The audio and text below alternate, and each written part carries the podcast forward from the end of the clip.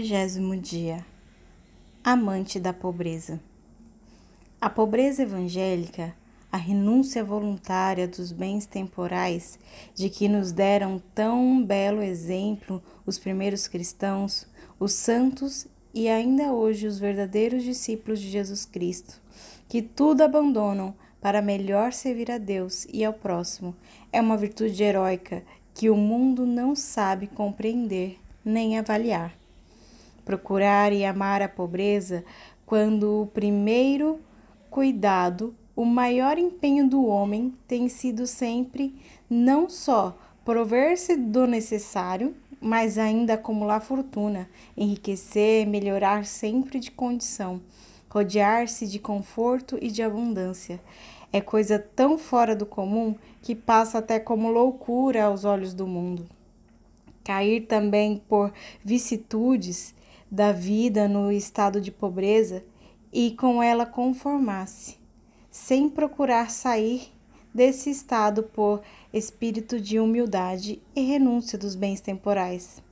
Essa conformidade é também uma grande virtude, principalmente quando o homem decaído de uma alta posição não se queixa nem lamenta, submetendo-se com inteira resignação aos decretos da providência.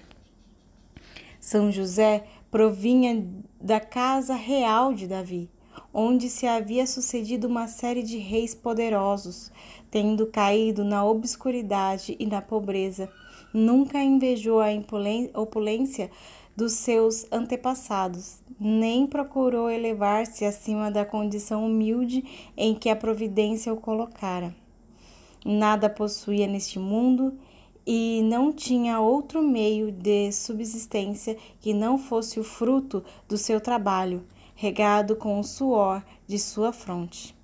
Todavia, no meio de todas as privações, São José amava a pobreza e, ainda que ela lhe conferisse, como sempre acontece, o desprezo dos homens, estava nos desígnios da providência que o Filho de Deus aparecesse neste mundo pobre e humilde, para que maior fosse na hora do triunfo o brilho da sua majestade e da sua glória.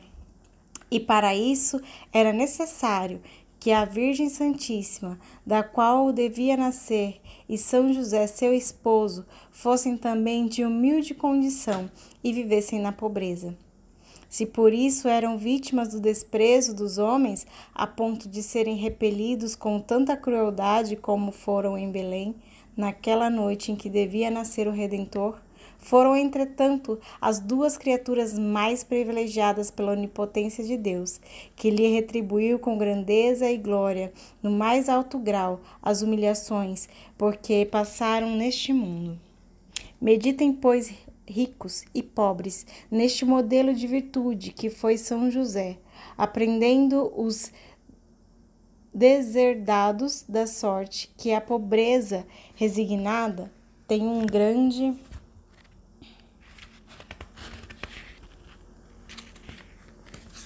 tem um grande mérito aos olhos de Deus, e os ricos e poderosos meditem que mais vale acumular tesouros no céu porque na hora da justiça Deus enche os pobres de bens e aos ricos despoja dos seus haveres.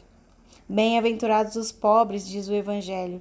Entretanto, a ninguém é vedado possuir bens temporais, e a riqueza pode ser até uma fonte de mérito, quando dela, desprendido o coração, os ricos a empregam em socorro dos necessitados e alívio dos que padecem pois isso está na ordem da providência, quando distribui os seus dons.